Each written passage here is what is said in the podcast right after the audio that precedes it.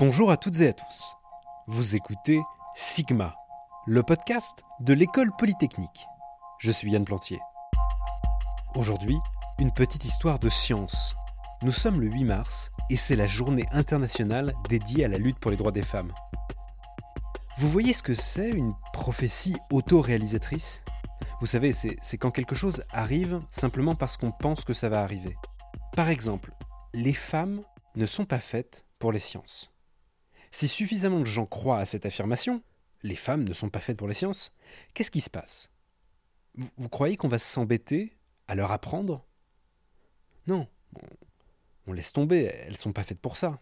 Et, et abracadabra, ça fait des générations de femmes qui ont tout l'air de ne pas être faites pour les sciences. Et pour cause, personne n'a pris la peine de leur enseigner.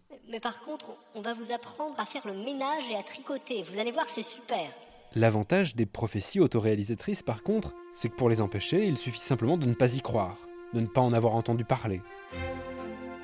Et donc c'est là qu'arrive Sophie Germain.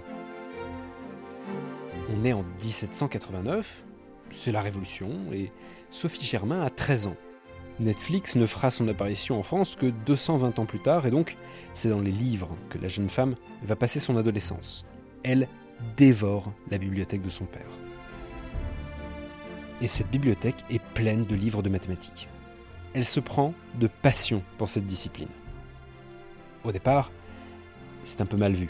Tu es sûr que tu ne préférerais pas apprendre à tricoter? Mais Sophie Germain insiste, et elle a gain de cause. On la laisse étudier les maths. Qu'est-ce qui va tricoter? Je n'y comprends plus rien. Elle se retrouve vite bloquée par un problème un peu épineux.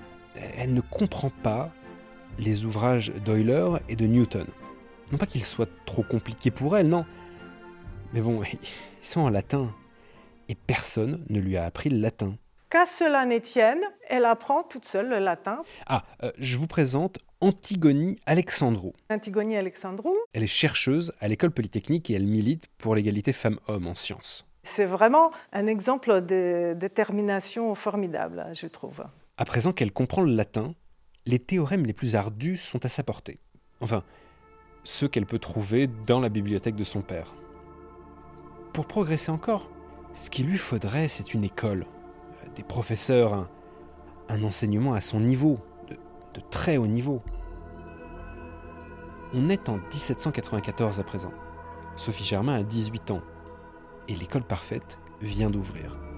L'école polytechnique. Sauf qu'à l'époque, ce n'était pas prévu pour les femmes. il était impossible pour elles d'assister aux cours. Mais est-ce que ça va suffire à arrêter Sophie Germain? Eh ben non. On ne sait pas vraiment comment elle s'y prend, mais elle découvre qu'un élève a abandonné Polytechnique. Antoine Auguste Leblanc. Il a laissé tomber.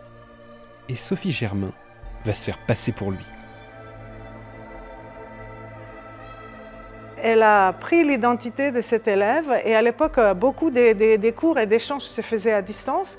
Donc, euh, elle n'a pas eu besoin de se déguiser. Elle a écrit comme si elle était Antoine-Auguste Leblanc. Elle a répondu aux questions. il y avait des devoirs maison en quelque sorte et on, échangeait avec les professeurs par correspondance. Et donc, comme ses travaux, euh, ses écrits étaient très brillants, son professeur... Euh, Joseph Louis Lagrange, grand mathématicien, se dit il est formidable ce jeune homme et, il demande à le rencontrer. C'est de cette façon qu'il a découvert qu'en réalité c'était une femme. Et, ce qui est aussi très admirable, suite aux parents qui ont compris sa passion et qui l'ont soutenu, Lagrange aussi l'a soutenu. Et je trouve ça aussi très beau de voir que des personnes euh, individuelles ont réussi à aller au-delà des préjugés de l'époque. Il a soutenu, il a fait rencontrer les autres mathématiciens de l'époque et elle était de cette façon-là, elle avait accès aux discussions et aux échanges avec les mathématiciens de l'époque.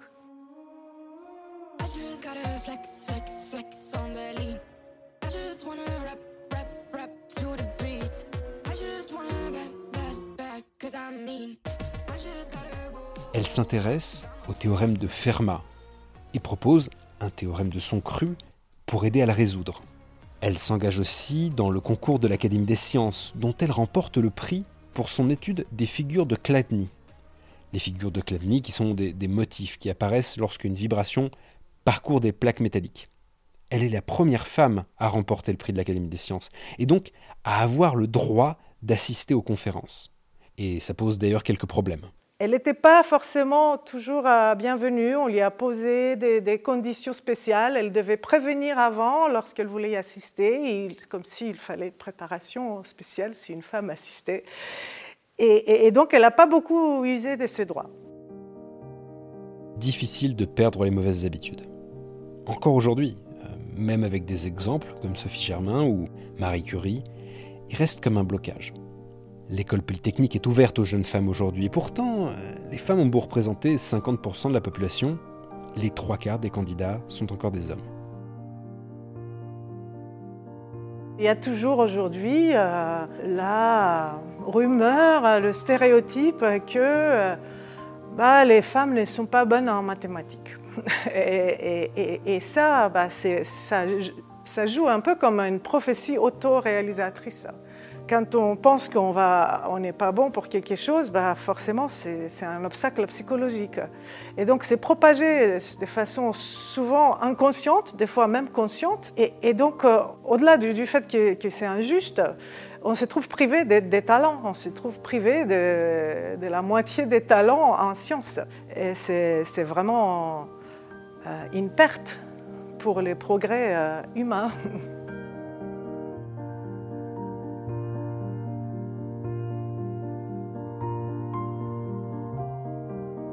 Merci à vous d'avoir écouté cet épisode de Sigma, le podcast de l'école polytechnique. Abonnez-vous sur votre application de podcast préférée, mettez-nous des étoiles si le cœur vous en dit, et n'hésitez pas à parler de notre podcast autour de vous. À bientôt Aujourd'hui, c'est un beau jour pour la science